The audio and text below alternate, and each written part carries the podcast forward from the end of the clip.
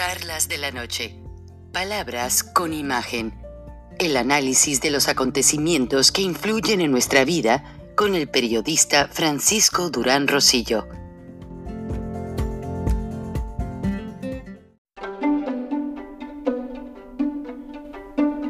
Frank Durán Rosillo eh, te saluda y los saluda a todos ustedes, su amiga María Celeste Raraz, para invitarlos a que se suscriban a mi canal de YouTube María Celeste Raraz, tal como mi nombre, donde les informo todas las semanas eh, sobre entrevistas que tienen un tema que ayuda a mejorarnos como personas y de paso son interesantes. Las pueden encontrar en mi canal de YouTube, así que los espero. Y se suscriben gratis.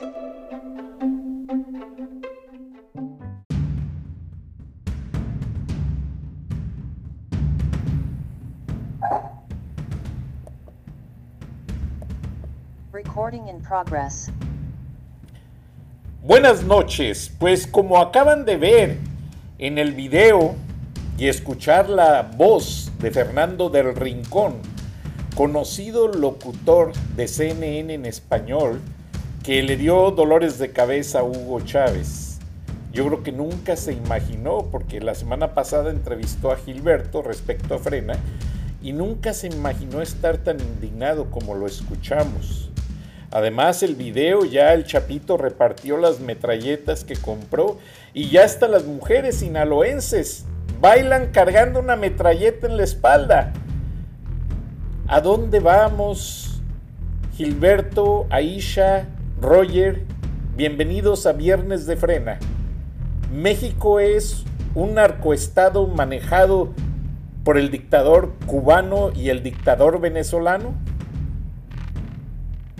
Buenas noches, saludos a todos, un saludo a Aisha del Valle, García, a ti Frank, a Roger. Y, bueno, pues sí, eh, lo que ocurrió esta semana en nuestro bello país, la verdad ya dejó por completo las dudas o titubeos de este enamoramiento casi obsesivo que tiene el señor López con el crimen organizado, con las dictaduras asesinas, y vimos desfilar por la avenida Reforma pues una serie de cadetes venezolanos gritando Chávez vive, Chávez vive. Lo mismo también vimos un discurso, una narrativa eh, muy apoyadora de la dictadura y el régimen cubano, eh, gritando López que se acabe el embargo o el bloqueo de Estados Unidos cosa que es totalmente un truco, una mentira, una falsedad, pero se ha sumado a, esa, a ese discurso de los dictadores eh, de la isla desde las épocas de Fidel Castro y ahora este adoctrinamiento anti-yanqui empieza a tener un reflejo. Eh, yo ayer me puse a ver los comentarios, estimado Frank, compañeros, audiencia, que hacían en el Facebook a este video al que te refieres de Fernando del Rincón y me parecían verdaderamente eh, de ataque al mensajero más que tratar de argumentar contra el mensaje. ¿A qué me refiero? No te puedes imaginar la cantidad de improperios, insultos de típicos robots del gobierno de López, gente que no tiene nombre, que no tiene cara, que son robots, pero evidentemente caló hondo esta indignación que manifestó Fernando del Rincón a nivel mundial eh, de la ridiculez, la vergüenza que se siente, la indignación de ver a un dictador que mientras en Europa se estaba mencionando como un exhorto a todo el pisoteo que ha hecho Díaz Canel de los derechos humanos, al mismo tiempo acá López estaba jugando el juego del Frente Comunista Latinoamericano. Eh, de, verdad, eh, creo que está fuera de control el, rumbo de México, porque al mismo tiempo que López atiza asuntos neoliberales, pues la verdad es que también está, sí, esas son las fotografías de los ejércitos de bots que manejan hasta 100, 150 cuentas y que hacen aparecer una propaganda como si fuera una tendencia, cuando sabemos que en la calle, hoy en la mañana, el repudio al paso de Díaz Canel fue extraordinario. O sea, no te encuentras absolutamente una persona de carne y hueso que, que alabe la presencia de ese dictador en México. No hay nadie, no existen. Sin embargo, en las redes sociales, tú ves la gente pagada, la gente que recibe una instrucción, en este caso de Pigmenio Ibarra, creador de las narcoseries y de las novelas que nos platica López en las mañanas, pues los ves eh, atizando a querer dar una idea de algo inexistente. No encuentro, de veras, eh, no encuentro un solo mexicano que no haya repudiado la presencia de Díaz Canel, la escasa eh, presencia de la Sedena y de la Marina en el desfile, la evidente molestia que hubo de muchos cadetes de la Sedena al escuchar discursos en los que ellos como escoltas eh, escuchaban tonterías como viva López Obrador en Turquía o viva la 4T, una señora alcalde de Morena completamente ebria. Este, entonces, verdaderamente México eh, ha perdido por completo la brújula, la, representación que estamos haciendo mundial es la de una farsa eh, una comedia verdaderamente corriente eh, y no hay duda de que aquí Marcelo Ebrard tiene una gran responsabilidad. Siguen llenando los consulados con gente que no es carrera diplomática este, asentada, arraigada, sino más bien una compra de voluntades para mandar a Quirino Ordaz a España y al otro Echeverría no sé a dónde, en fin. Ya, ya vemos una completa salida de lo que fue eh, el, seguir una agenda de relaciones exteriores profesional seria que defendía la doctrina Estrada, que la vemos totalmente pisoteada, esa doctrina de no interferir a la hora que se mete López a gritar por la crisis humanitaria que vive Cuba con una bola de mentiras, eh, eh, verdaderamente poniéndose en contradicción y hoy el senador de apellido, si me recuerdas, es un Matías, es un hispano, Frank. Eh, eh, su nombre no, te recuerdas. El, senador que acaba de dedicar ocho minutos a decir que son Marco Rubio. Marco Rubio. Marco Rubio. Sí, Marco Rubio dirigió una perodata en el Senado de Estados Unidos eh, hablando completamente de que López está dando discursos de ocurrencias, de una falta de asesoría total, de un desconocimiento e ignorancia que raya en lo supino de, parte de las, de las eh, arrebatos, vamos a llamarle ocurrencias, dictó y que, bueno, pues enfrentó a los Estados Unidos cuando había tenido la cortesía Joe Biden de felicitar a México eh, con motivo de este bicentenario, 211 años de la independencia, y el señor este, eh, de cuenta que alguien tiene una cortesía contigo y bueno, parece que estaba tirándole a la OEA, tirándole a los Yankees, tirándole al imperio, reclamando los, los embargos supuestos que han sido utilizados verdaderamente como una herramienta de, de propaganda en Cuba, cuando sabemos que la gran cantidad de medicinas va de Estados Unidos a Cuba o sea, cuando tú ves el comercio internacional de Cuba, yo creo que el país que más le provee de cosas de primera necesidad es Estados Unidos.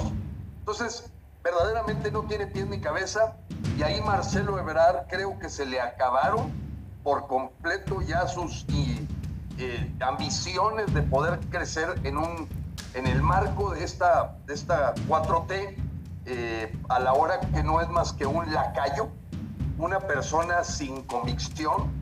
Eh, Marcelo Ebrard creo que está rayando ya en un payaso de circo, en un florero. Todo y yo creo que va a pagar caro Marcelo Ebrard por prestarse, porque yo sí creo que pueda tener al menos un cociente intelectual de nivel promedio, como para entender ya los errores tan grasos que está cometiendo López a nivel internacional. Aisha, tu comentario acerca, gracias Gilberto, tu comentario acerca de los militares venezolanos vitoreando la memoria de Hugo Chávez. ¿Qué mensaje está llevando en el Día de la Independencia de México? Fíjate que a mí me afectó mucho y todavía estoy afectada, es la realidad, ¿no? Porque para cualquier venezolano escuchar que Chávez vive, esa frase que es tan repetida durante años, sobre todo los que luchamos en Venezuela, que fuimos agredidos, violentados, humillados, presos políticos, etc. Emigrar a este país y tener que ver en esta tierra, eso créeme que me revivió todo lo, lo, que, lo que pasamos allá, ¿no?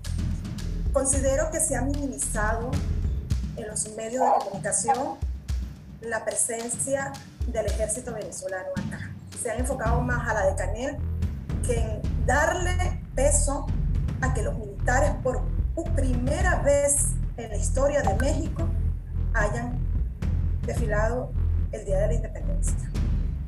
Y más aún, gritar una frase que es tan desagradable, tan cruel, ¿no? Para, como, es la frase comunista, Chávez. Entonces, es súper desagradable, duele ver que en su propio territorio, en sus propias narices, se está diciendo que la gente aquí no quiera reaccionar, que todavía la gente crea que aquí no pasa nada, que es imposible que en México vayan a implementar la agenda chavista. Entonces sí desespera la apatía y desespera el silencio que hay ante una verdad tan contundente como la que vivimos estos días. Para mí es empezar, es una gran decepción inclusive, ¿sabes? Porque tú dices, ya va, no se están dando cuenta que en su propio territorio vinieron los chavistas, comunistas, a gritarle que están implementando la agenda, porque ese es el mensaje subliminal que está. O sea, entre líneas está eso, y el respeto y todo el, show que hicieron. Entonces, que aquí lo, lo minimicen y lo vean como que, ¿sabes? Ah, importa, es un invitado más. No. Roger, el mensaje sobre Miguel Hidalgo, fundador del Colegio de San Nicolás de Hidalgo, la primera universidad del continente en Morelia, Michoacán, el Colegio Nicolaita, donde se escribió la epístola de Melchor Ocampo, que es usada mundialmente para declarar las bodas, una universidad con documentos y principios históricos más importantes que la misma UNAM, fundada por Miguel Hidalgo. Miguel Hidalgo creo que dista mucho de lo que dijo el presidente López Obrador sobre su persona. Miguel Hidalgo era un políglota, hablaba varios idiomas, entre ellos el francés, pero también hablaba el criollo, hablaba varios dialectos de México. Entonces, ¿por qué López Obrador quiso matizar la imagen de Hidalgo, el libertador de México? Mira, eh, eh, yo creo que apenas este, metiéndonos en la cabeza de López Obrador, pero le sucede en esta ocasión como en muchas otras, hace referencias y citas históricas que según él apoyan sus tesis o sus posturas, y no es así. Eh, Miguel Hidalgo Costilla, que fue sacerdote, y que fue muchas cosas, trajo a México, trajo a la Nueva España, particularmente a esta región en donde él estaba y hacía su obra eclesiástica, social y política, ideas, ideas que provenían de Europa y que eran de los, eh, digamos, revolucionarios, los pensadores franceses, que pudieron con sus teorías y con sus concepciones del hombre novedosas romper esa rigidez de la monarquía francesa, eh, eh, provocar o ayudar a provocar el estallido de la Revolución Francesa y traer vientos de libertad, traerlos a la Nueva España. Hacía eh, eh, tertulias el cura Hidalgo en, Morelia, cuando estuvo ahí, las hacía también en Dolores Hidalgo, en su casa en donde eran, eran reuniones de pensadores, de escritores, pero también de artistas, de gente de la sociedad que se expresaban con total libertad, que no podían hacerlo en otros ámbitos. De hecho, a esas tertulias se hicieron famosas en la historia, se les conocía como la pequeña Francia que hacía el cura Hidalgo. Entonces, eso te da la idea del clima de tolerancia, de liberalismo, de libertad que había ahí.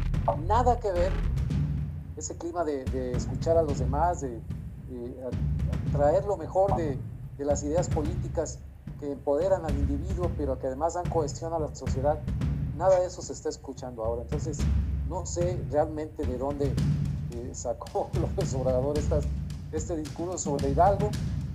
Eh, se da muchas películas de historiador, de, de, una persona que ha leído mucho de historia, pero pues yo no sé qué libros ha leído, yo no sé de dónde abreva ese conocimiento que dice, sobre todo las interpretaciones que da a estas figuras históricas. Si el cura Hidalgo, me atrevo a decir, que por alguna situación lo reviviéramos y lo trajéramos aquí, estaría, estaría en contra de, de una dictadura, de un gobierno totalitario, autoritarista, eh, que se cierra a escuchar las ideas, que convive graciosamente, con homenajes y cordialmente con gobernantes del, del mismo talante ultraautoritario ayer jueves 16 de septiembre, cuando se desarrollaba en el Zócalo todo este despliegue militar, el desfile, cuando daban sus discursos López Obrador y Díaz Canel, los escuchaba en una tribuna ya medio perdido con el cuerpo diplomático, su sombrerito blanco, el señor Ken Salazar, que como buen diplomático apechugó el desaire y no dijo absolutamente nada, pero va a reportarlo a Washington. Bueno, mientras sucedía todo eso, de Europa llegaban aires de libertad otra vez a América Latina en la forma del Parlamento Europeo. Una condena eh, impresionantemente dura a la represión, a las violaciones a los derechos humanos en Cuba y señalando precisamente la figura de Díaz Canel como uno de los instigadores de esta violencia contra las protestas pacíficas de las personas. Y el Parlamento Europeo hace un llamado al resto de la Unión Europea, a todos sus miembros, incluso eh, informa también a la ONU sobre esta resolución que tomó, pide que haya sanciones contra todos los gobernantes en Cuba y pide, exige, no lo pide por favor ya, porque eso ya, esa etapa ya pasó, que se le permita la entrada de, los representantes parlamentarios de la Unión Europea a Cuba, funcionarios de Naciones Unidas, es decir, una gran bofetada a este, a este presidente, a este gobierno de Cuba, mientras que en, en esas mismas horas casi coincidían los eventos, en el Zócalo de la Ciudad de México se le daba un lugar de honor, fue el invitado de honor a estas celebraciones.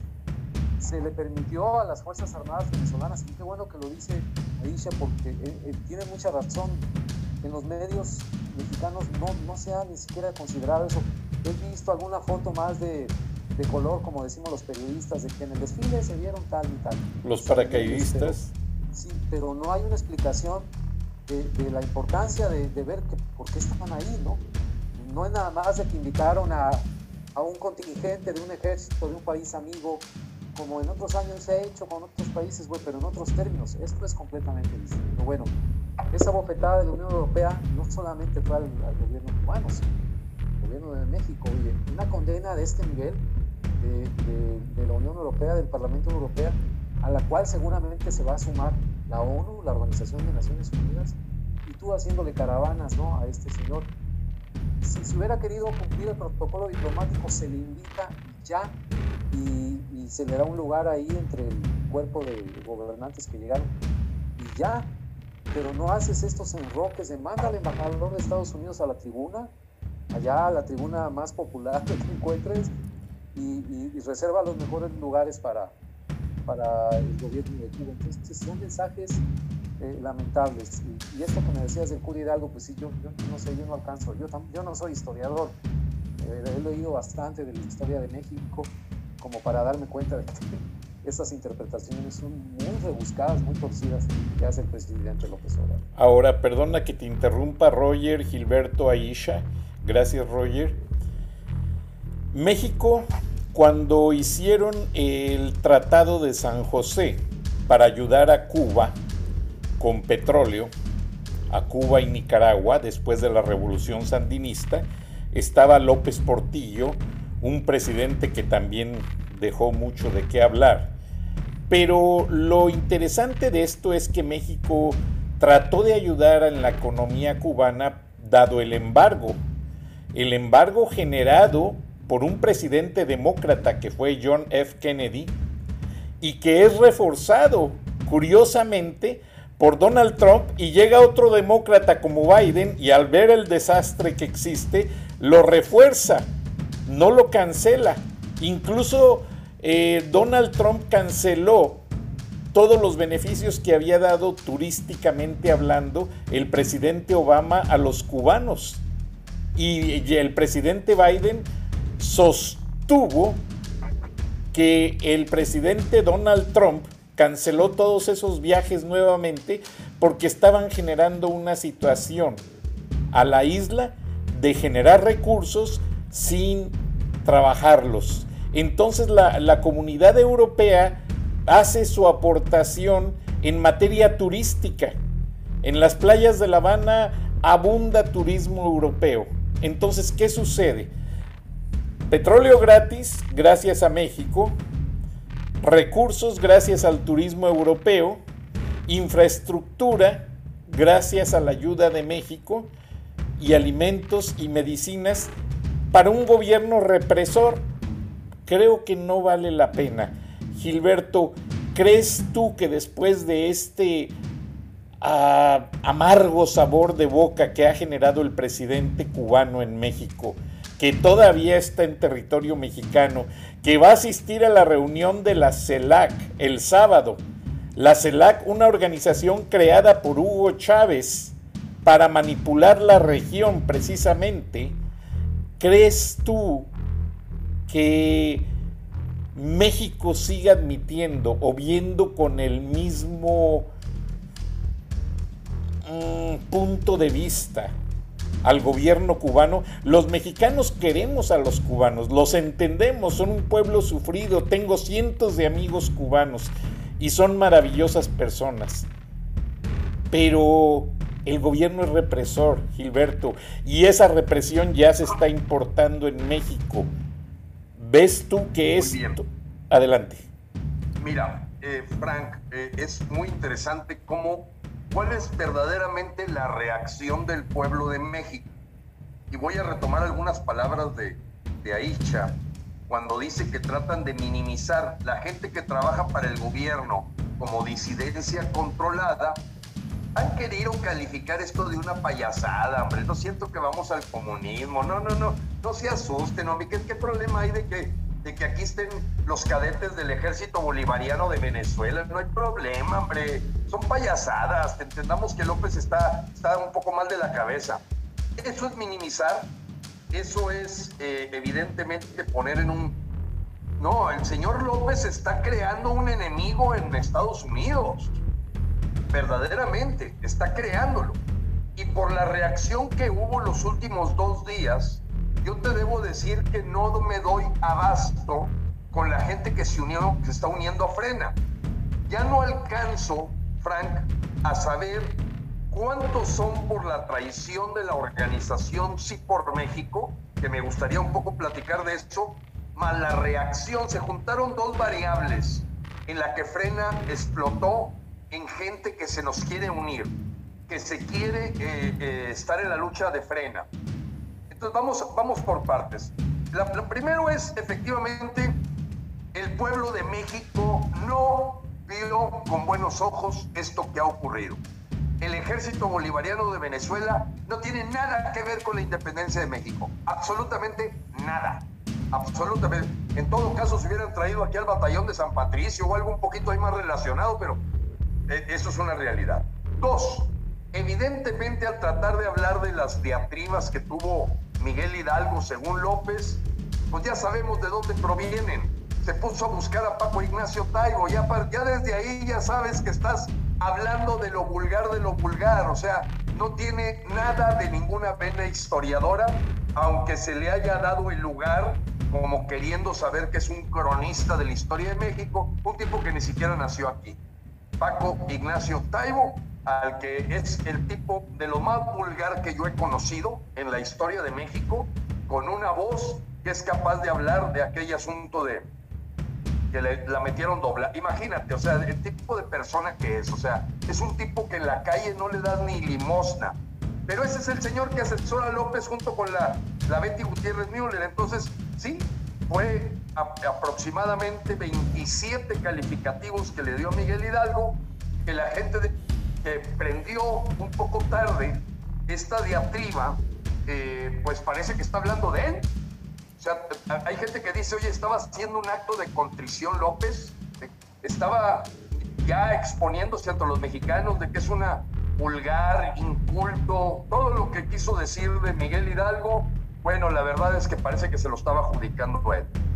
Bien, este evento va a pasar a la historia de México como uno de los peores y más vergonzosos. Eso lo dice todo el pueblo de México. Aún la gente más humilde, más modesta, no pueden entender lo que pasó ayer. Y eso automáticamente creó un ambiente en el que la gente no quiere este problema con los Estados Unidos. Que si pusieron alguna vez la bandera de Estados Unidos en Chapultepec, vete para atrás, ahorita estamos en un comercio internacional muy importante con ellos. En gran parte el, salvaguardar la supervivencia de los mexicanos, nadie mejor que tú lo sabes, Frank, es el que con los brazos abiertos reciben a nuestros migrantes a falta de trabajo, de empleo, de posibilidades de supervivencia. O sea, ¿cómo te le vas a echar encima a, a tu vecino que te está ayudando como una válvula de escape? Eso no lo hace Díaz Canel, nadie se quiere ir a Cuba, nadie se quiere ir a Venezuela. Me gustó la comparación que hizo este, este mismo hombre, eh, senador eh, Marco, Rubio. Rubio. cuando dijo que la conducta de López Obrador empieza a ser muy parecida a la de Manuel Noriega en Panamá, en la relación con los carteles de la droga, en relación con su comportamiento dictatorial. Fíjate, la comparación que hizo. Recordemos que Estados Unidos mandó un helicóptero y lo sacó de Panamá a Manuel Noriega y lo metió a la cárcel. Que un senador de Estados Unidos esté viendo las cosas en ese nivel, de compararlo con este narcotraficante Noriega, caray, pues sí, entiendes que les debe de molestar que estén bailando los sinaloenses con AK-47, con equipo de alto calibre, de esas 12 toneladas que bajó el Chapito de entrega de armamento. O sea, eh, claro que está viendo la gente que está en los centros de inteligencia de Estados Unidos que esto está por tronar, está por tronar. Pero yo quiero ser cuidadoso porque hoy en la mañana así como leí editoriales muy inteligentes, escuché algunos editoriales muy estúpidos. Y uno de ellos es querer poner debajo de la alfombra lo que sucedió como una payasada, como una ocurrencia, como una locura de López, pero que no nos preocupe. No, no, no, pues ahí hagan lo que puedan, o sea, como aquí en México no va a llegar el chavismo, eh, eso lo traen una bola de gentes ahí ignorantes. Entonces, escuchas ese mensaje Dice, oye, este señor para quién trabaja? ¿Quién le paga? ¿Cómo es posible que pueda estarle diciendo a los mexicanos eso si verdaderamente recibimos una bofetada? En términos finales, Frank, sí. no me doy abasto con la gente que quiere ingresar a Frena, porque también la organización de Claudio X González, Sí por México, aquella que convenió con el PRI, con el PAN y con el PRD, se cruza de brazos y se pone a ofrecer un trabajo legaloide para tratar de ver si se arregla la nueva ley federal de revocación de mandato. ¿Qué crees que dijeron todos los simpatizantes de corazón que luchan por su país? Estos ya se vendieron, estos ya se tiraron a la maca, estos ya se pusieron en zona de confort y no sabemos si Claudio y su papá platicaron para jugar a que López continúe tres años.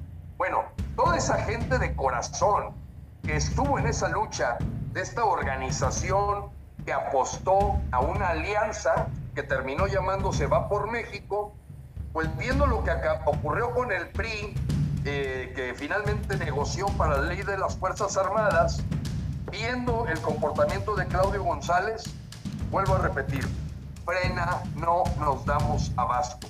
Y vamos a hacer una gran marcha en la Ciudad de México el próximo 9 de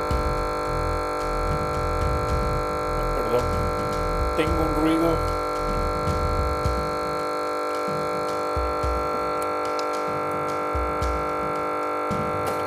Perdónenme, aquí lo. Ya.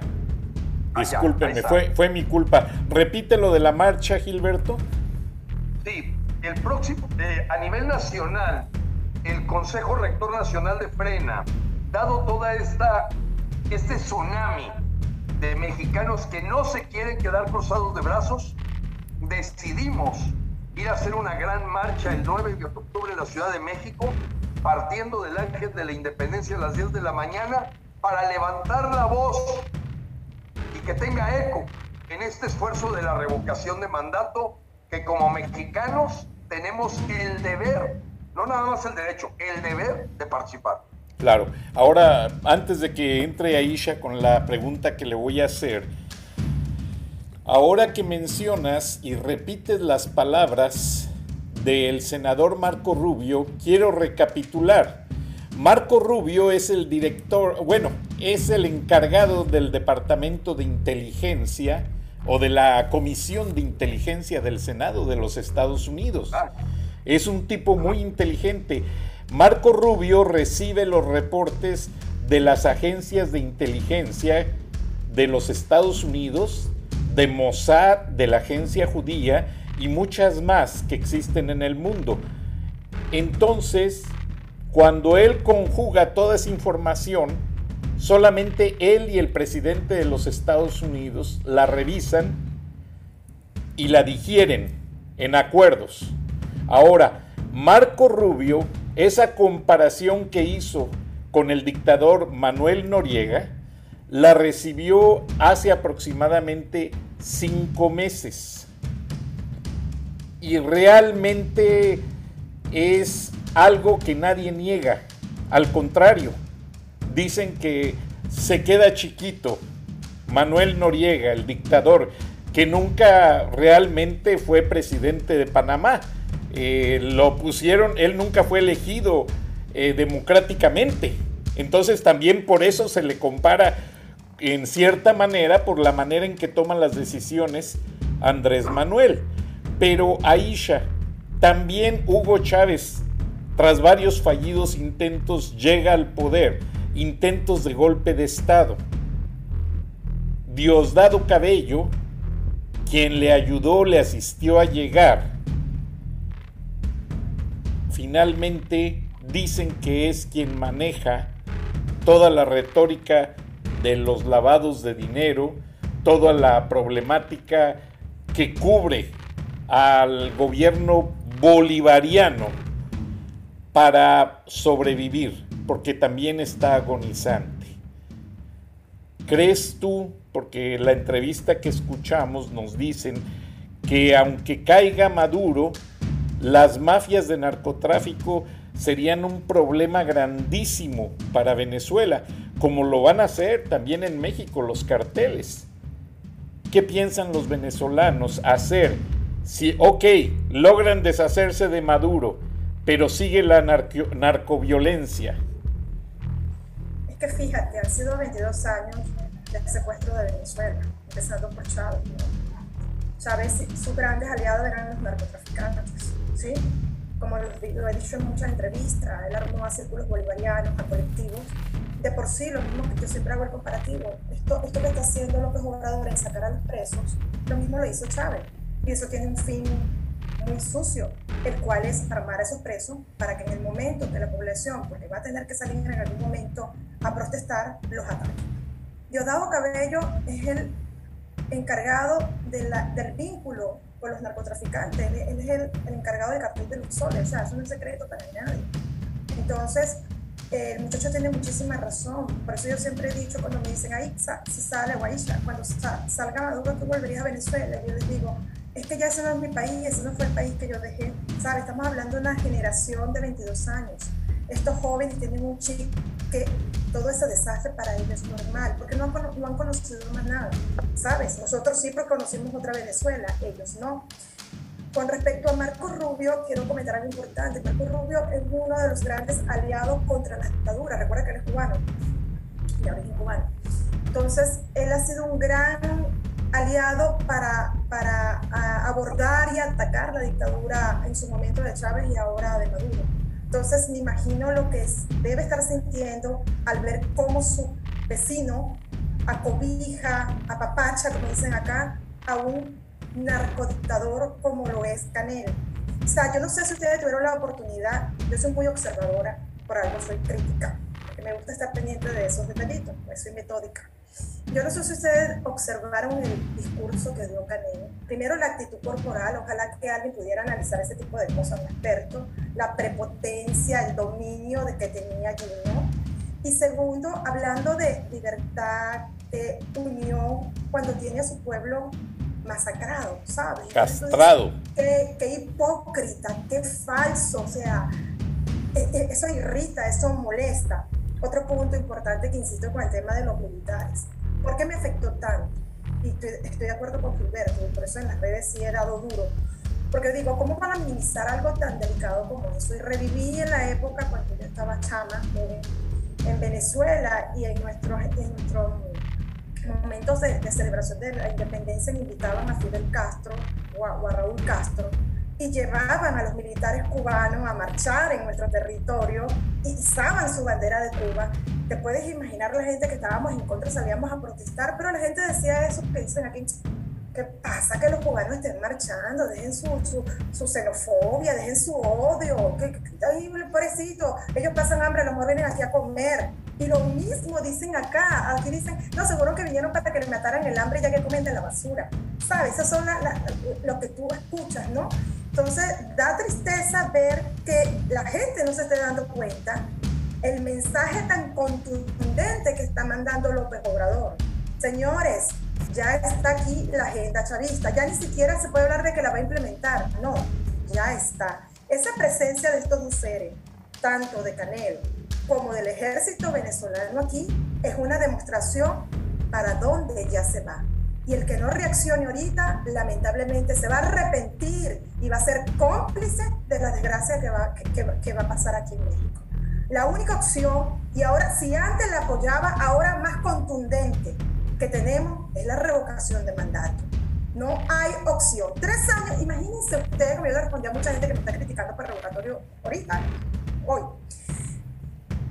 con todo lo que estamos viendo estos dos días, nada más estos dos días, ni siquiera hablemos de lo demás, estos dos días, con la presencia de Canel y del ejército venezolano acá, si esto no le da un poquito en, en esa sangre mexicana, que si yo soy extranjera porque soy nacida en Venezuela y tengo apenas seis años aquí y me enervó, me molestó, estoy irritada, dolida, tengo una serie de sentimientos juntos y estoy así, ¿cómo al mexicano que nació aquí no le duele?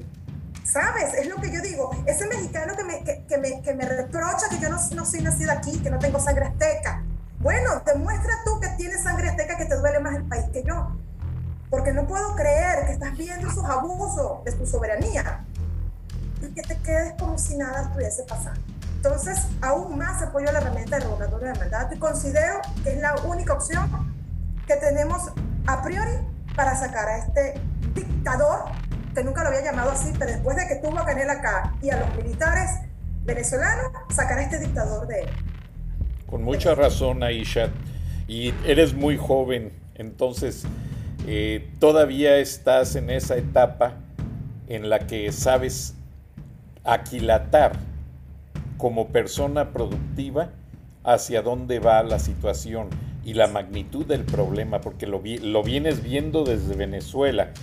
Roger, el hecho de que el dictador cubano haya llegado con esa arrogancia que dice Aisha, que Gilberto eh, describe en un discurso, pues acá como dicen... Disculpen, algo importantísimo. Observen, observen, ojalá que un analista corporal, no sé si es analista corporal, yo le pongo así, o sea, que analiza las actitudes Observe a la, a la esposa de Obrador. Pues vean cómo veía a Canel. Con una admiración, te lo digo como mujer, ojo, ¿sabes? Porque soy humana, porque soy hierro. La admiración, la, la, la, la, la esa, esa, esa, esa, hombría, si se puede decir, ¿no? Imponente, porque el tipo es alto, un hombre, ¿no? O sea, ella estaba embelesada por Canel. Con mucho respeto lo digo, yo no lo digo, o sea, no estoy diciendo que estaba enamorada ni nada, no, no, peor, admiración. Entonces que tú digas, ¿cómo puedes admirar a un asesino? Fíjense que ella estaba al lado de él y la esposa de Canel estaba al lado de Obrador. vean la, crean que a lo mejor me, dirán que estoy completamente ya eh, traumatizada, pero vean cómo esa señora veía a Canel. Llegaba un momento en que se le quedaba así viendo, así como si él fuese, eso es grave, admiración, eh, empatía con un asesino, con un dictador. O sea, para poner más grave la situación en la cual estamos. Sí, eh, mucha razón, Aisha. Y ya que agregas esto, antes de que regresemos con Roger y Gilberto, eh, leí en una nota que no fue necesariamente periodística, de que Andrés Manuel López Obrador no usó la banda presidencial en su tercer informe de gobierno. Tampoco la usó en la fiesta de independencia, que todos los presidentes la han venido usando. Y así varios eventos. Se sospecha que hay incluso no en mente la idea de cambiar la constitución, sino de hacer aquel sueño de Bolívar de la Gran Colombia, hacer la gran asociación bolivariana de los estados bolivarianos de Latinoamérica, a grado tal de que México pasaría de ser un país a ser un estado bolivariano, junto con Venezuela, Cuba, Nicaragua, etcétera, y nos espera una debacle. Roger, ¿qué has escuchado al respecto? Bueno, por eso decía que es muy interesante eh, a partir de mañana ver qué se debate en la CELAC. Llama la atención esto, esto último que decía Isha, del embelezo de la primera dama, no le gusta que la llamen así, porque no es nada más este, algo anecdótico de color. Ella preside la Comisión de Memoria Histórica y no sé qué cosas más. Este, se ha encargado precisamente de todas estas cosas, desde cambiarle nombres a las calles que venían de conquistadores españoles por no indígenas, retirar la estatua de Colón del Paseo de la Reforma, etcétera, etcétera, etcétera, este, reeducar a los niños reformando los libros de texto, bueno, todo eso. Y a esta comisión que tenía un título honorario que había sido creada el año pasado con un financiamiento que no estaba estipulado en el presupuesto, ya está contemplada una partida de eh, millón y medio de dólares aproximadamente, estamos hablando de 33, 34 millones de pesos para el próximo año. Entonces, vamos a esperar no solamente que ese embelezo se quede ahí en, una demostración pública de, infatuación, como dicen los americanos, sino que todo este presupuesto, que es un dineral, digo, para estar ahorita gastando en esas cosas, como dice el presidente, mejor en vacunas y becas para niños, pues se va a dedicar precisamente a eso, a, yo creo que viene una especie de, de, acción o de propuesta pedagógica para ensalzar de nueva cuenta la revolución cubana y enfatizar y subrayar que hay lazos que unen a México y a Cuba, toda esa eh, memorabilia ¿no? del Che Guevara, de Fidel Castro, etcétera, que no tiene nada que ver con la realidad. Yo mismo soy muy admirador del pueblo cubano, de su música, de sus deportistas, me gusta fumarme de vez en cuando un habano y, este, no tengo ningún problema con eso, pero no acepto de ninguna manera y por eso critico mucho y señalo todo lo que está pasando por culpa de su gobierno. Entonces, cuidado con eso porque viene más propaganda, más adoctrinamiento, pero además ya con un financiamiento del erario, es decir, de, los impuestos que pagamos todos nosotros. Y uno dice, caramba, se podría gastarse en cosas mejores. Más productivas. Más productivas. Y de lo otro de la CELAC, mira, se da mucho el caso de que los, gobernantes de países como Cuba, Venezuela, ahora el de Perú, Castillo, Pedro Castillo, que va a estar presente mañana en la reunión también, eh, usen una retórica inflamada y den por hecho en su voluntarismo que nada más por decir las cosas ya están prácticamente construidas y ese será el rumbo de los países cada uno de ellos, de los, de los más entusiastas por estos proyectos de desaparecer la OEA y, que la CELAC ocupe su lugar y que quitar el proyecto de, los americanos, del imperialismo, lo puede decir y seguramente habrá discursos encendidos a partir de mañana. Pero la situación en cada uno de sus países es tan crítica, eh, la, la crisis humanitaria en Venezuela, no digamos en Cuba, que realmente el margen que tiene para una acción tan grande de, estrategia diplomática es muy pequeño. El margen que tiene el propio presidente López Obrador para intentar esto de desaparecer la OEA es mucho más pequeño que la, que la retórica. Ningún país que está ahorita miembro de la OEA lo va a seguir en esta aventura de decir, eh, vamos a desaparecer la OEA, todo el mundo le va a decir, oye, si tienes críticas contra la organización, pues vamos a ver, a lo mejor las, se reforma. Ninguna organización es perfecta, ni la ONU, ni nada. Se habla constantemente de reformas a los organismos internacionales, incluso los órganos de la Unión Europea están constantemente en evolución. Pero de ahí a decir, pues que desaparezca. Yo no sé si cuando lean en el gobierno de México el informe del Parlamento Europeo, pues van a decir, lunes pide López Obrador que desaparezca el Parlamento Europeo. Digo, así de absurdo, eh, podemos esperar muchas cosas. Lo de CELAC yo todavía creo que es más eh, fuerte la retórica que las posibilidades reales de hacerlo. Además, la apuesta de que en un momento dado se siga avanzando en ese sentido es muy alta para México. Como se pone en, decisiones de negocios, en decisiones personales, en la vida, haces, te, te imaginas una balanza, ¿no? Los pros y los contras. ¿Qué ganamos con impulsar esta idea de desaparecer la OEA, de estrechar lazos con Díaz Canel, con Maduro y de oponernos retóricamente a las intervenciones y en el lenguaje de Estados Unidos, pedirle públicamente que cese el embargo, que pague las visas de todos los migrantes centroamericanos, eh, es decir, intervenir directamente en los asuntos internos de Estados Unidos, porque eso es cuando por otro lado dices, no, pues la doctrina Estrada me impide pronunciarme sobre la situación en Cuba. Yo creo que, que es más el ruido que las nueces. Espero, espero no equivocarme y que no hay muchas posibilidades para hacer ese proyecto. No tiene la proyección necesaria López Obrador, que no ha querido salir casi del país, como para de repente ocupar un liderazgo a nivel de América Latina. No lo creo. Además, por ejemplo, el presidente de Argentina, eh, Martínez apellida, que tiene de vicepresidenta a la señora Cristina Kirchner, ya se está peleando públicamente con ella, canceló su viaje a México porque perdieron elecciones en, varios estados o provincias argentinas, es decir, ¿no? después de estar a la mitad del camino, allá van también a la mitad del camino, las cosas no pintan bien porque no hay resultados.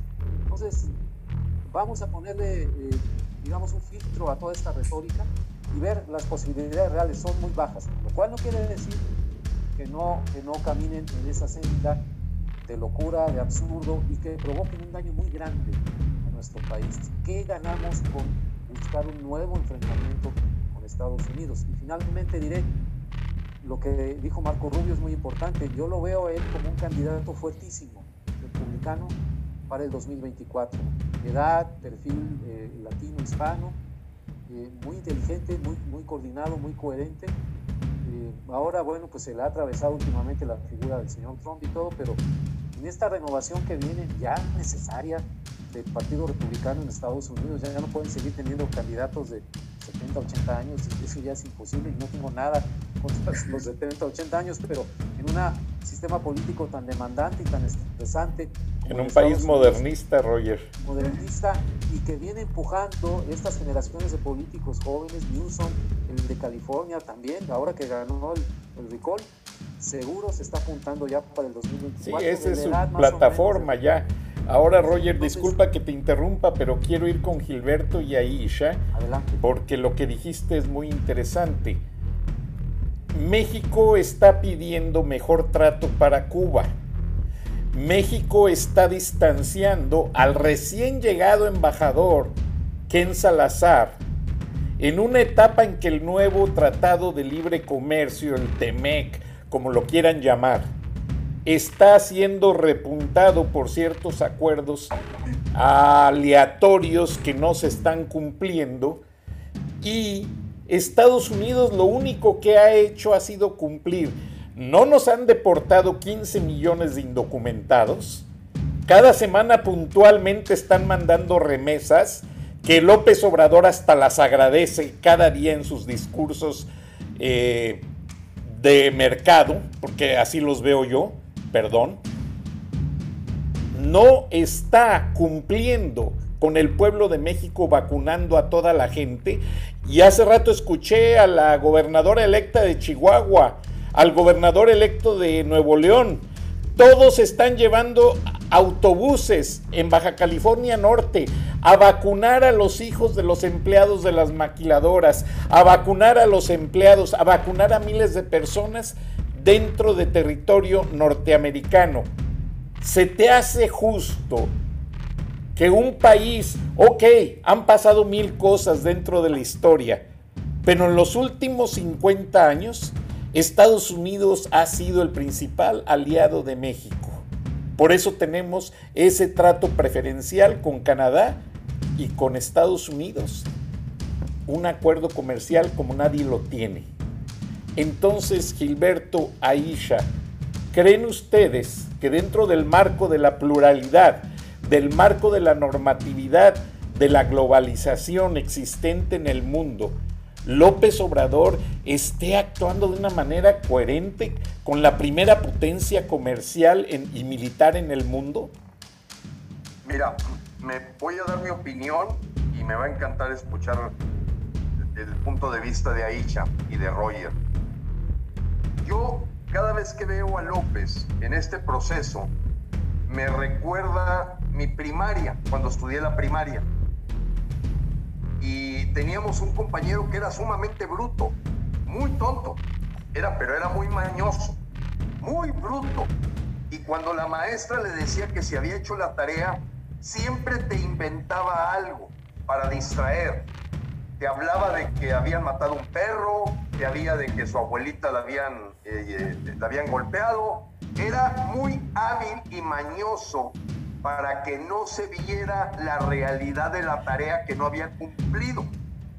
Entonces, yo casi siempre que veo a López haciendo todo esto, yo me lo imagino con el grupo de brutos que lo acompañan, como ha sido ver claramente cómo se vinieron con las manos vacías Marcelo Ebrard y Tatiana Cloutier, casi con pañal desechable de cómo los trataron en Estados Unidos, porque no tienen ni siquiera cara para pedir cosas y al revés han estado violentando el Tratado México-Estados Unidos-Canadá, pues me recuerda a ese muchacho bravucón, pendenciero, que no hace la tarea, que ya lleva 100 mil muertos, que la gente se tiene que, tiene que ampararse. Ahorita está volviéndose ya un deporte nacional amparar a los niños para que reciban vacunas este, es, es, es un problema de donde el Señor habla, no, pero es que el salario mínimo ha crecido mucho. Sí, pero no hay empleo. ¿De qué me sirve el salario mínimo si no hay trabajo? La gente está buscando salir de México. Entonces, cuando el Señor no tiene hecha la tarea, lo pescan en sus errores graves en la escuela, pues te inventa una historia. Y esa historia es la que Él quiere que nos distraiga de que si esto, lo otro, para que perdamos de vista que no hay un solo resultado, apreciado Frank. Y esto es lo que debe saber el mexicano que nos escucha. No hay un solo resultado positivo, ni uno. En salud se le ha manifestado la realidad de que son casi 700 mil muertos de COVID, 100 mil asesinatos, o sea, en, en 34 meses ya tiene cubierta la cuota de todo el sexenio de Peña Nieto. No se diga ya el doble de Calderón, de todo el sexenio. O sea, estoy comparando 34 meses contra 72. Entonces, eh, es impresionante ver la deuda, que él, es lo que más esconde. Él está ahorita casi proponiendo una deuda de un billón de pesos, un millón de millones el próximo año porque no se le está dando eh, todos los pronósticos que trae de una plataforma petrolera que él pronostica que va a tener un millón ochocientos mil barriles y no hemos podido pasar de un millón seiscientos porque no se presenta lo que él se imaginaba que iba a ocurrir con el precio del petróleo. Total, las cuentas no le salen, está batallando para dar las dádivas y simplemente está endeudando al país. O sea, el país con el presupuesto del año 2022 va a generar un agregado de deuda equivalente a todo el sexenio de Peña Nieto. O sea, es impresionante y eso es lo que más se esconde. Entonces, es el niño que no trajo la tarea, que no la sabe hacer, que no se ha puesto a trabajar, que no se ha puesto a estudiar. Entonces tiene que inventarse, quejarse de Hernán Cortés, el perro que lo mordió en la mañana, que si llovió, que si el elevador no bajó, todas una bola de porquería para que el mexicano no sepa que está sufriendo porque no hay medicamentos, porque no hay trabajo, porque la inseguridad está cada vez fuera de control. Y entonces sí, los mismos gobernadores ya han tenido claro de que olvídate de que existe el gobierno federal, porque no solamente son los hijos de los empleados de las maquiladoras, no, Frank. Sea, en el caso de Nuevo León están saliendo autobuses de niños y de jóvenes para vacunarse que no tienen nada que ver con las maquiladoras, es un apoyo que está dando Texas, igual California, Baja California, igual los estados ahí de Arizona, Nuevo México, en el caso de Chihuahua. O sea, ya nos dimos cuenta que no puedes contar para nada cuando todavía tienes un verdadero inepto y traidor, el doctor Muerte, que no se decide López a quitarlo, al doctor López Gatel, que cada día es peor lo que dice. O sea, estás en, manos de una bola de gente. Haz de cuenta que los burros de la escuela en la que tú estuviste en la primaria toman la sociedad de alumnos y empiezan a decir ya no hay necesidad de tareas, vamos a correr a los maestros y se hace una anarquía total. Eso es México ahorita, una primaria fuera de control, con los más burros del salón de secretaria de Economía, de secretario de Relaciones Exteriores, de secretario de Comunicaciones y Transportes y de líder de la sociedad de alumnos, un verdadero bellaco, pelafustán, que totalmente vulgar, que simplemente en su mañosada distrae, distrae y distrae. Por eso, lo mejor es correrlo del salón. Y eso es lo que busca la revocación de mandato. ¡Va afuera! No estamos estudiando, no estamos aprendiendo, no estamos haciendo las tareas, no deja hablar el maestro. Sáquenlo, sáquenlo porque esto no nos va a llevar a nada bueno. Exacto. Aisha. Eh, antes de responder, quiero ponerle un audio que lo compartí. Insisto, si no le dieron importancia a lo de, ¿cómo se llama?, a estos militares, mucho menos este audio, pero para responder un poquito o complementar lo que tú dijiste, espero que se escuche.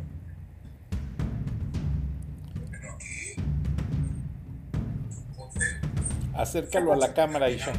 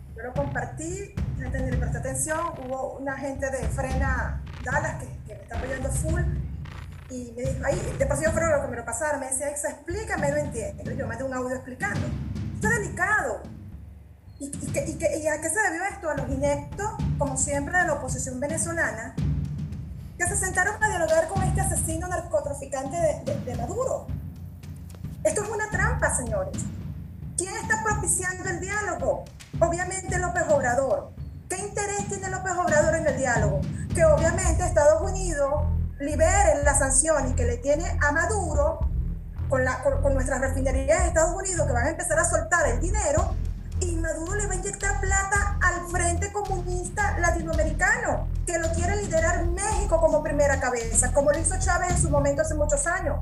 ¿Por qué? Porque la mayoría de los recursos ahorita están en México, ya no están en Venezuela. Entonces, esto es grave, porque al mismo momento que ya está cediendo Guaidó al diálogo porque está reconociendo a, a, Maduro como presidente. Desde el mismo momento que haga eso, Estados Unidos no, no, no puede, no tiene opción. Abre, abre el chorro del dinero, empieza a ingresar plata a Venezuela y lo menos que va a hacer Maduro es agarrar ese dinero para el pueblo, como lo dijo el muchacho en el video que tú grabaste, Frank. ¿Ese dinero para dónde va? Lo que siempre han hecho estos desgraciados nar narcos, y perdónenme, pero es así, o sea, va a agarrar ese dinero para inyectarle plata a Obrador, porque Obrador no tiene dinero, él necesita dinero de Evo Morales, de Maduro, el chulo de Cuba, que es Canel. Entonces, todo esto es una estrategia, entonces no es tan mínima esa opción, Rogelio, con mucho respeto, de que van para allá, porque hay muchos intereses en el medio y todo este grupo que me ha llamado sueño de Bolívar, porque Bolívar no quería eso. Si estudiamos la historia de Bolívar, jamás Bolívar hubiese permitido, si estuviese vivo, que estas ratas estuvieran mandando en Venezuela de la forma tan, tan, tan cruel que tiene el pueblo venezolano. Exacto. Entonces, entonces con eso les digo, contestándote un poco la pregunta que me hacías tú ahorita, Fran, o sea, van para allá. Por eso que están atacando a los Estados Unidos. ¿Cuál era, cuál era el léxico de, de, Chávez contra Estados Unidos? Imperialista, yankee, huele a azufre. ¿Sabe? Obviamente el, el, el discurso anti-yankee pero cómo dependía de los Estados Unidos para que le comprara el petróleo, ¿sabes? Entonces lo mismo que está pasando acá. Sí, pues la bahía de Maracaibo la compró Golden Sachs, la principal eh, firma de accionistas en el mundo. Ahora, el sueño bolivariano ha sido distorsionado. Cuando Simón Bolívar andaba huyendo y Manuelita le salvó la vida, Manuelita era una de, de sus amantes, Sainz, y Bolívar, si no estoy equivocado, padecía de una enfermedad venérea que no tenía cura, entonces ya estaba muy grave y lo traicionaron, entonces él tuvo que recurrir a agentes externos para pedir que complementaran su sueño bolivariano de hacer la Gran Colombia, pero esa historia se distorsionó. Ahora, tú, Aisha, Roger, acaban de mencionar que la esposa del presidente tan polémica, del presidente López Obrador, y miren que no me gusta meterme con las esposas en cuestión periodística y mucho menos eh, como dicen los diez mandamientos, no desearás la mujer de tu prójimo. Eh, la situación es que yo siento que en muchas ocasiones, porque yo me moví mucho en el, en el medio de los, del networking, de las empresas, de las grandes firmas, contratos de películas. Ustedes saben que cada película de Hollywood eh, es una inversión de 2 mil o 200 o 300 millones de dólares y la distribución se hace mucho antes de filmarla. La película la venden haciendo un pequeño tráiler de dos minutos y de ahí venden el product placement a las tiendas de hamburguesas, los muñequitos, etc. Pero aquí el caso es que me despertaron la curiosidad al hacer ver el lenguaje físico de Beatriz Gutiérrez Müller, que veía con cierta pleitesía al presidente, no le puedo llamar presidente, al dictador cubano. ¿No creen ustedes que está en esa pleitesía convencerlo de hacerlo más influyente en México? Porque sí, hay, hay grupos cubanos que tienen mucha influencia en México. Gilberto. Mira, yo, yo pienso, viendo la, la psicología de, López Obrador, que esta gente es sumamente astuta. Le han hecho creer que él puede ser líder de Latinoamérica. ¿Te acuerdas aquel fenómeno con Luis Echeverría, que pues en su narcisismo, en su amor a sí mismo, le hicieron creer que era el líder del tercer mundo? De la internacional socialista, Gilberto. ¿Eh? De la internacional socialista. Sí, sí, o sea, a Luis Echeverría lo, lo, lo, llenaron de un homenaje para sacarle dinero, para poder hacer lo que, lo que les interesaba, pues la gente que lo requería, ¿no? Entonces, a mí me recuerda mucho esa historia de Luis Echeverría. Ahora me imagino un colmilludo como los, la familia Castro, Raúl Castro, diciéndole a Díaz Canel, Mira, ¿cuál es el punto vulnerable de López? ¿Cuál es la debilidad de un bravucón como él, resentido, que nunca se ha sentido reconocido, siendo presidente todavía vive su amargura? Hoy en la mañana se comportó verdaderamente como una, una piltrafa, esa es la verdad, se le volvió a ir encima, se le echó encima a Denise Dresser, se le echó encima a los medios, se le echó encima a, a todo lo que te puedas decir que se mueve Hoy en la mañana López le dijeron la mañanera del malhumorado o la puñetera. Bueno, pues resulta que un hombre como ese es muy débil, es, sumamente vulnerable porque le, le, cantas el canto de las sirenas y él ya se cree el líder de Latinoamérica. Fíjate cómo lo manipula Alberto Fernández, lo manipula Díaz Canel, lo manipula Nicolás Maduro. No, México, liderazgo, mira que este video que nos acaba de poner Aisha, de veras parece que está hablando de otra época. No, está diciendo que Venezuela está avanzando en México, que López está haciendo el papel que le corresponde y que se convirtió en el receptáculo de la manipulación más grande que hay de una oposición corrupta en Venezuela para platicar con un dictador asesino. O sea, ese diálogo es, no, no lo puedes concebir con gente inteligente porque con el diablo no se dialoga. Eso lo hemos aprendido toda la historia de la humanidad.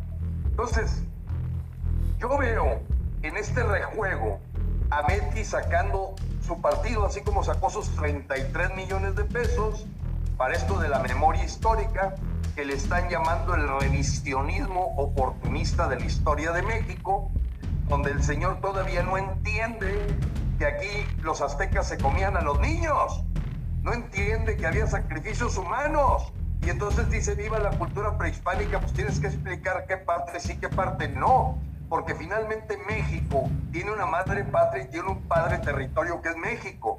O sea, el negar ese mestizaje es verdaderamente, eh, vaya, producto de una mente poco preparada, poco analítica y que se deja llevar por lo que dice Paco Ignacio Taibo. Entonces, ¿yo qué veo en esto? Una Betty Gutiérrez Müller que logra ser ya en el nivel uno de investigadores, que recibe un dinero más el dinero que le están dando ahora para este revisionismo histórico. Entonces ella dice, mira, mientras me, a mí me den dinero para andar buscando el penacho de Moctezuma donde se me pegue la gana, este sonso que haga lo que sea. Entonces le de decir a Díaz Canel, hazle sentir a López que él va a ser el líder de Latinoamérica, el hombre que estábamos buscando como gran líder eh, para la gran Colombia. Y juegan con este estúpido, juegan con ese estúpido, pero lo que no han revisado es que ya México mayoritariamente no quiere a López Obrador. Esa es la verdad. Y lo vimos en junio 6 y cada día que pasa es peor. Y sí, la preocupación se vuelve importante porque el dinero que fluye del gobierno para orquestar gente en contra de la revocación, me mandaron un audio, este, Frank. Es una persona que la conocen como la tía Guille esta señora habla muy bonito en un audio, diciendo que nosotros que nos están llevando a tragar a tole con el dedo y que el caldo gordo y que no hay que ir por la revocación. Y me dice una persona, oye Gilberto, fíjate lo que platica esta persona. Le dije, es la tía Guillembre, la contrató Morena y Morena le paga para disuadir a los mexicanos de que logre ganar López por amplio margen que ni siquiera vayamos a la revocación, que no se logren los 3 millones, porque ese es el gran triunfo. 98% por consecuencia quiere decir que están a favor de lo que hace López, de invitar a Díaz Canel, de tener al ejército bolivariano, de estar abrazando al Chapito, abrazos, no balazos, etc. Entonces, creo que hay un grupo perverso alrededor de López eh, que están aprovechando esta enfermedad de narciso que tiene Andrés López para hacerle creer que él ahorita es el defensor de Latinoamérica. Cuando tú oyes su narrativa, es la de un loco que se siente el Luis Echeverría del tercer mundo y ahora este es el líder de los países comunistas de Latinoamérica. Eso es lo que estamos, lo que estamos viendo. Todo su mensaje, lo que hace, todo responde que le hicieron creer él es la voz del pueblo de Latinoamérica. Y como está, tiene una patología, una enfermedad, lagunas mentales, desde el infarto que tuvo, el Señor se la cree. Se la cree. Yo, en el fondo, él cree que va bien. Él dice, este, viva la honestidad. Caray, y tío López Obrador, y Martín López Obrador, y Felipa, y tus hijos, ¿cómo puedes gritar viva la honestidad? Y lo dice, viva la libertad. ¿Cómo? Con todo lleno de guardias bolivarianos, de Guardia Nacional. O sea, su informe fue un informe de un hipócrita, de una persona enferma. Y déjame darle el beneficio de la duda. Creo que es una mezcla terrible. Creo que el que la calificó así fue Diego Fernández de Ceballos. Es que tiene todo lo peor de todos los expresidentes. La chachalaca, la mentira, el hipócrita, el, el, el, ebrio, pero en este caso por lagunas mentales. Es perverso, es un loco y es un tipo narciso y es un tipo que no tiene corazón para mentir cada segundo. Tienes mucha razón. porque no es posible que diga viva la niñez mexicana cuando él les quitó las medicinas. No es posible que diga viva, viva la, libertad y viva la salud y viva el, bienestar, por favor. Y la fraternidad universal y tantas cosas. Lamentablemente... Seguramente, ahora que vino la revocación de mandato, están apareciendo los masones eh, en la hermandad que tienen, pues se vale criticar al hermano, pero de eso a quitarle el puesto de presidente, no. Y después hablaremos de alguna señora que hemos descubierto que es de la masonería y que ha cambiado su discurso para decir no a la revocación cuando todos los días se la pasaba diciendo que México se está yendo de las manos, pero descubrimos que está en la gran logia del Valle de México y que por su fraternidad masónica no puede pedir que López se largue. Puede criticarlo, pero hasta ahí llega. Gracias, Gilberto. Gracias, Aisha. Se nos agota el tiempo. Un minuto a cada quien para la conclusión. Empieza Aisha, sigue Roger y Gilberto despide. Después no me critiquen que hablo rápido. Canel criticando a los españoles cuando es tremendo asesino solamente para aclarar, Rogelio, Fernández es primo de, de, Kirchner, o sea, ellos dos son, son, Cristina y él son primos, ¿sabes? O sea, están en la ah, misma familia. ¿ok? Ah, ok, ok, ok. Y algo importante con respecto a lo de la, la, concentración que vamos a hacer el 9 de octubre. Esto es insólito. Yo estoy apoyando aquí a, la, a Frena Tabasco para conseguir un camión para trasladarnos a, a, a Ciudad de México y ya comencé a hacer, a buscar eh, costos y tal. Es impresionante, nadie nos quiere llevar porque es para la concentración.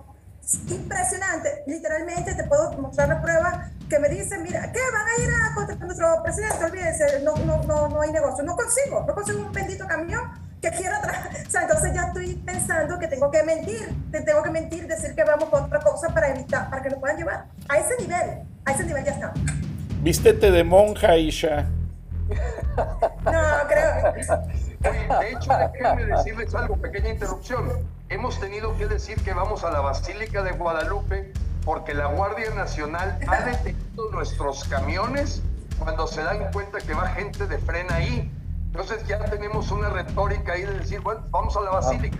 Cosa que también va la gente a la Basílica. No lo niego, pero ese no es la esencia y nos han parado camiones en Jalisco, en Michoacán, en Chihuahua, en Sonora y así que platica esto de ya la Venezuela del Norte que está ahorita en Tabasco, pues yo sé el esfuerzo que está haciendo Aisha para poder organizar esto. Ya minuto para que ya nada más quede Roger y Cel que despida. No, ya va, ya va. Vayan al preregistro, prena.com.mx. Ya va, ya, eh, no, para esto. Y ojo, importante, y como mujer menos, no estoy criticando a la, a la, a la señora esta esposa de Obrador de manera despectiva, no, no, por el contrario, estoy resaltando como mujer cuando tú admiras a, a, un hombre, pues, por ejemplo, yo, me, aunque me caigan muchos gringos encima, yo admiro mucho a, a, uno de los presidentes de los Estados Unidos, el de Mónica Lewinsky, ¿cómo se llama? Bill Clinton. Bill, Clinton. Que por cierto se volvió alcohólica, no, sé si supieron. Eh, yo, yo, siempre he dicho, ni por que tenga 90 años, quiero ver a Clinton. O sea, tú me ves, yo, yo, me imagino que yo veo, yo veo a Clinton y estaré como esta señora cuando, cuando vio a Canel. Y algo importante que lo puede investigar. Ella siempre la han criticado por su forma de vestir y siempre sale espantosa para los eventos públicos. Yo no la reconocía. Te lo juro que yo pensaba que era la esposa de Canel. Te voy a decir por qué. La vi peinadita, arregladita. Yo decía, wow, mira el efecto que causó el Canel en ella. Bueno, Aisha. pero es la verdad. Nada más, rápidamente déjame decirte por qué la, la desconociste. A mí me lo acaba de decir una persona experta en modas que la señora Gutiérrez Müller traía un vestido St. John's, Saint John's de diseño especial. Ah, el precio de cada vestidito son casi 3.500 a 5.000 dólares. Por eso la desconociste. Me encanta la austeridad, me encanta la austeridad de este gobierno. Ahora sí, Roger, ya terminé yo. No, no, pues ya, ya que más se puede agregar, creo que se cubrieron todos los aspectos, muy buenas observaciones de Isha y todo lo que ha dicho Gilberto, muy interesante. Y ahora que has anunciado, que han anunciado la, la marcha, pues voy a ver si puedo hacer planes y cubrir ahí el evento como periodista. A ver si nos podemos encontrar todos ahí. Claro que sí. Rogelio. Allá vamos a estar. Allá vamos a estar.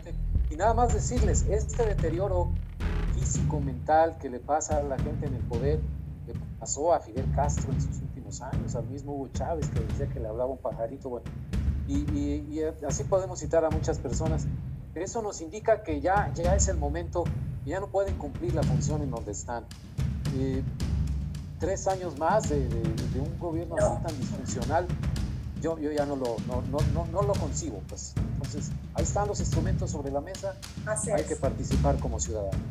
Y México necesita de su democracia, de su libertad y de su justicia. Y gracias Gilberto porque yo sé que bien podrías estar viviendo en la isla del Padre. Aisha, yo sé que te han salido muchos admiradores por acá en Estados Unidos. Yo sé que fácil podrías dedicarte a otra cosa. Roger, tú también.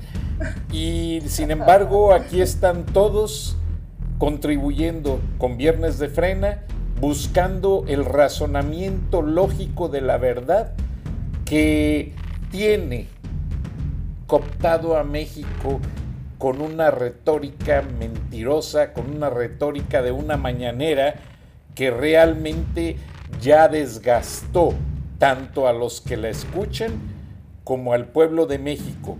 Esa mañanera está condenada a morir porque ya no dice nada productivo, ya no enseña nada al pueblo de México, los pobres ya se dieron cuenta. Y vamos a continuar viendo el video de este venezolano que nos ayudó muy bien, así como Aisha, a aclarar todos los puntos sobre lo que está pasando en México, que ya pasó en Venezuela, que ya pasó en Cuba y que lamentablemente solo frena ha hecho lo extra necesario para detener ese abuso, pero necesitamos que empresarios, estudiantes, gente con razonamiento lógico de lo que significa la libertad, ayude.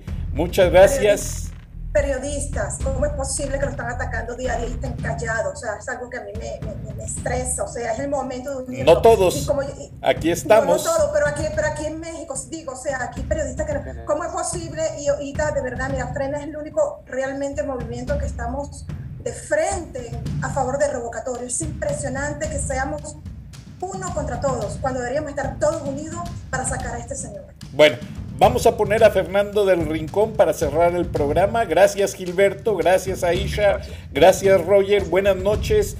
Nos vemos la próxima semana. Dios los bendiga a todos, a México y a todo el mundo. Gracias.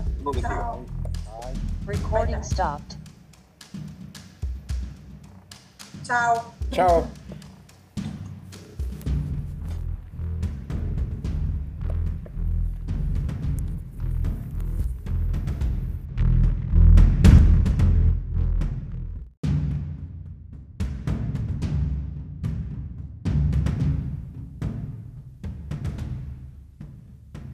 Beatriz Pajés, la voz más acreditada de la opinión editorial en México, en Charlas de la Noche, Palabras con Imagen. Y la puedes leer en www.siempre.mx.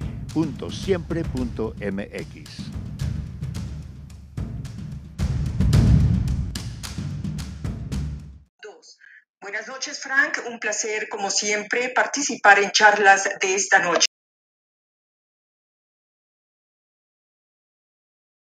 La invitación de López Obrador a Quirino Ordaz y Antonio Chavarría para que formen parte de su gobierno es una táctica para reventar la alianza Va por México. Con eso busca sembrar discordia en la coalición y crear confusión en los ciudadanos. Entregar la embajada de España al exgobernador priista de Sinaloa, Quirino Ordaz, es uno de los movimientos más audaces del régimen. Pone al desnudo los resortes del tirano, soltar la víbora de la división. Con esa invitación también hay un pago. Agradece a dos exmandatarios haber dejado operar al crimen organizado para imponer el triunfo de los candidatos de Morena en esas entidades. Difícil entender. Quirino Ordaz, un gobernador bien calificado, aceptó ser representante diplomático de un régimen coludido con los cárteles para secuestrar y asesinar a candidatos del PRI e imponer en Sinaloa a un morenista, Antonio Echavarría. Dice que no le debe nada al PAN y que aceptará la invitación del presidente. El ex gobernador de Nayarit tiene la visión muy corta y la ambición muy larga. Aquí no se trata de ser leal o no un partido. El punto es si los mandatarios salientes tienen lealtad a México. Trabajar para la 4T representa aceptar formar parte de una dictadura en ciernes. Los mandatarios que terminaron su mandato deben preguntarse si están dispuestos a convertirse a cambio de una chamba en colaboracionistas de un dictador. El presidente está dispuesto a todo con tal de desfondar a la oposición. Abre las puertas a quienes ha calificado de corruptos neoliberales para decirles, si ustedes aceptan aceptan formar parte de mi gobierno, les perdono todas las tranzas que hayan hecho. La política de brazos abiertos tiene también otro trasfondo. El presidente está harto de su gabinete. Ya se dio cuenta que tener funcionarios con 90% de lealtad y solo 10% de eficiencia tiene sumido a su gobierno en el fracaso, un riesgo para ganar el 24. De cualquier forma, ahí está la maniobra, convertir a exgobernadores en súbditos de un proyecto totalitario para humillar a la se trata de mostrar una vez más que su popularidad y despotismo se debe a la pequeñez política y moral de sus contrarios, dispuestos siempre a rendir el país a cambio de un cargo. Hasta aquí mi comentario. Buenas noches, Frank, y buenas noches a todos quienes nos escuchan en Estados Unidos, México y en otras partes del mundo. Soy Beatriz Pajés. Hasta la próxima.